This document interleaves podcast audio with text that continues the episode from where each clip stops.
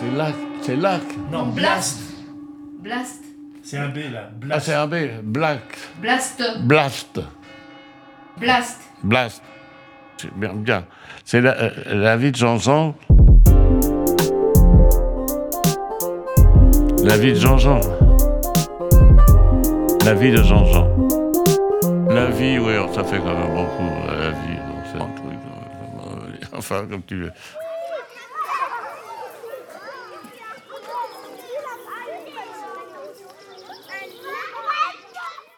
Je voudrais vous parler de mon père. Ben, vous savez, euh, j'avais quel âge? J'avais donc 8, 9 ans. Et je voyais la vie que menait mon père. Je voyais rentrer. Il était trempé jusqu'aux os. Je voyais la vie que c'était, qui- la vie qu'il mettait. J'avais un grand respect. J'avais 8, 9 ans, je sais. Donc, il se disputait pas avec ma mère. Il y avait pas, non, ja- jamais je les ai entendus se disputer. Jamais, jamais. J'ai pas, j'ai pas connu, moi, ce genre de, de, de circuit, les parents qui se disputent. Moi, j'ai pas connu ça chez moi. Est-ce qu'ils s'aimaient? Je sais pas. Ils se supportaient, en tout cas, mon père. Euh, ma mère avait dû trouver quand même c'était un gars qui est pas, pas trop désagréable, puisqu'il était sympa quand même. Est-ce qu'elle l'aimait? Je sais pas. Je sais pas, j'ai pas bien vu. Mais mon père, j'avais un très grand respect pour lui parce que c'est assez drôle. Vous savez, quand euh, j'allais tous les, tous les ans, au mois de juillet, je vais à Vincennes. Il y a un grand tournoi de Vincennes. Et à Vincennes, il y a un Algérien qui s'occupe des terrains Lille. Et quand je vais là-bas à Vincennes, au mois de juillet, je- mon anniversaire, je l'appelle Ali. Alors il vient, et il vient, je vois, il rigole. Et je lui paye un pot, on va se taper une bière. Et je lui dis, bon, j'ai à la santé de mon père, qui, quand je suis né, il a dû rincer tous les mecs du bistrot. C'est drôle, mais je, ne dis rien concernant ma mère, mais je vous ai raconté pourquoi, comment ça s'est passé. Donc j'ai mon père là, il va travailler pendant la, pendant la guerre, pendant deux ans, il allait travailler en Ardennes, dans les, bon, il faisait des allers-retours. À la Libération, un peu plus tard, il se met à travailler avec un autre Italien. Bon, ils avaient un contrat, pas de contrat, c'était un contrat verbal, il travaillait avec lui, tout ça. Il s'est avéré que s'est fait estamper par le... Mon père savait pas lire, il savait pas, c'était facile d'estamper. Donc il s'était fait. Mon père était dans une, c'était malheureux et tout ça. J'essayais d'arranger le coup, euh, le gars, rien à faire, on pouvait rien faire avec lui. Bergamini s'appelait. Bon, la vie se passe. Et puis je pars en courrier et je rentre de courrier et je vois, il y a mon cousin qui m'attendait à l'aéroport. Il me dit, bah, qu'est-ce qui se passe? Il dit, bah, ton père est mort cette nuit. Je rentre à la maison, puis mon père était mort dans un accident cardiaque. Ah, je dis, c'est pas possible.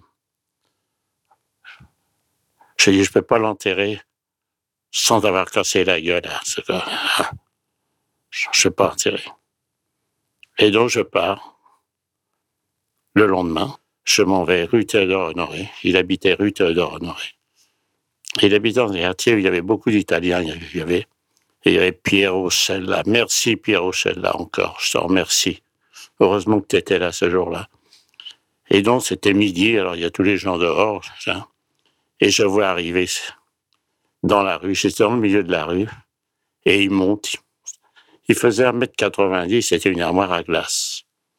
Il rentre coguenard. Il me voit dans le milieu de la rue.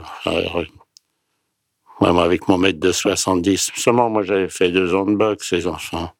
Je savais ce que c'était, la boxe. Je savais ce que c'est de faire un crochet du gauche, un crochet du droit à la main, à la, à la mâchoire et vous êtes électrocuté. Je connaissais, j'avais, j'avais pris un jour un crochet du gauche dans un combat de boxe, comme ça, en- à l'entraînement. Mais c'est un combat de boxe, un coup à la mâchoire, mais vous prenez un coup dans le cerveau. C'est un coup de fait. Et vous êtes, il arrive devant Goguenard et puis, pam, pam. Il se prend un crochet du gauche, un crochet du droit, pam, tombe à genoux, un crochet du droit, un crochet du gauche, et il s'affale par terre, KO dans le milieu de la rue. Et puis je m'en vais, quoi.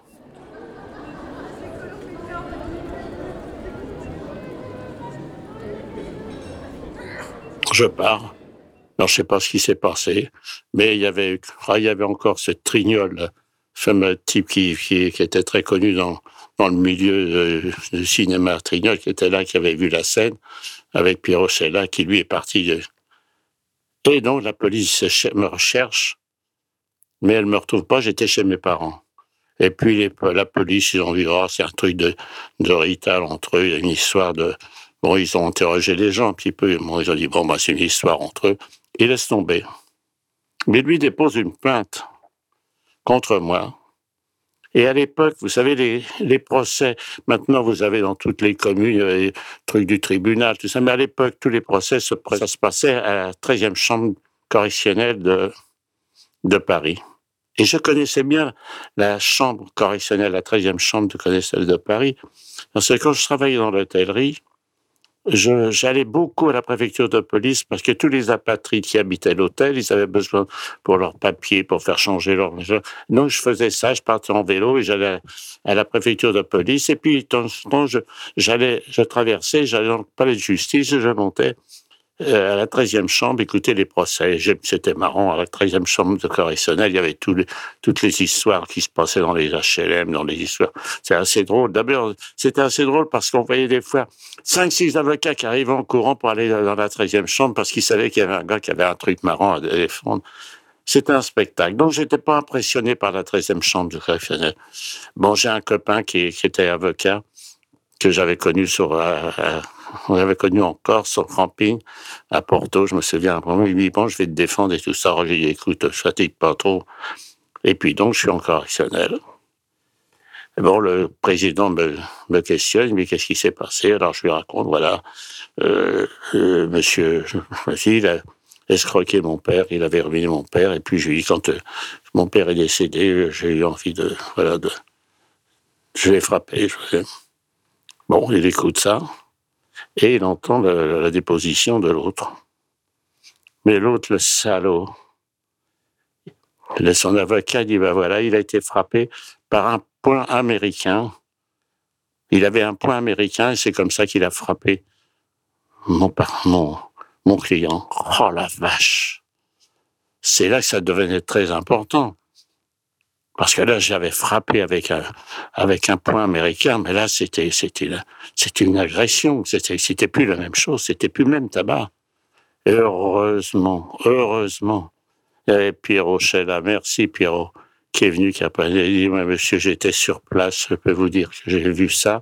Il n'y a jamais eu question de point américain. Il a frappé carrément au visage et tout, c'est ça. Ils sont venus face à face et puis il dit, c'est lui qui a tapé le premier. C'est lui qui est descendu.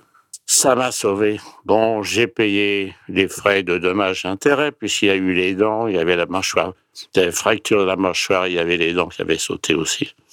Voilà, ça s'est terminé comme ça. J'ai rencontré après une fois ce gars-là dans la rue. J'ai rencontré une fois, je lui ai dit, oh, les dents que tu as dans la bouche, c'est moi qui te les ai offertes. Il a rien dit, il a passé, il s'est pas ramené.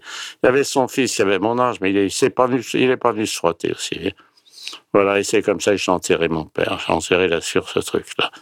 Mais ça aurait pu être catastrophique. Si Pierre Rochella n'avait pas été là, j'étais marron, je, je prenais sûrement euh, un prison avec sursis peut-être, mais moi, je ne sais pas ce que j'aurais fait dans ma carrière d'Air France. Voilà, ça aurait pu sauter de ma carrière. C'était voilà, là, c'était mon père. Voilà, voilà. Je garde un souvenir inoubliable de mon père. Il y avait, quand il y avait un enterrement dans la rue, quelqu'un qui décédait, euh, le corbillard venait, c'était des chevaux, un cheval qui tirait le corbillard. Et s'entendait ce bruit des sabots sur le, sur le pavé quand il essayait de tourner, qui glissait, et ces cloches qui sonnaient à la volée à l'époque. Les cloches sonnaient à la volée. Ah, sous ce truc, ça me, J'étais très impressionné par les enterrements. Ça, c'est vraiment un truc. Alors, c'est pas, c'est pas ma tasse de thé, hein, ça. Mais surtout les, les cloches qui sonnaient. C'est beaucoup plus tard que, que j'aimais les cloches qui sonnaient. C'était, je me souviens, j'étais passé la nuit chez des amis, on rentrait au petit matin et il y avait l'angélus du matin. Ah, c'était autre chose. C'est autre chose que, que ces cloches, une tristesse à l'époque, il sonnait des cloches en fonction de, euh, en fonction peut-être du mariage, peut-être de la mort, j'en sais rien. Bon, je ne veux pas faire un parallèle à ça. Enfin, bon, on va arrêter avec ça, bon, c'est pas marrant. Si vous avez aimé ce podcast, n'oubliez pas de nous mettre des étoiles ou de le partager autour de vous ou sur vos réseaux sociaux. Blast est un média indépendant. Et si tous nos contenus sont en libre accès, c'est grâce au soutien financier de nos blasters et de nos abonnés. Pour nous soutenir, faire un don unique ou mensuel, rendez-vous sur blast-info.fr. Partagez. Voilà. Et likez. Likez.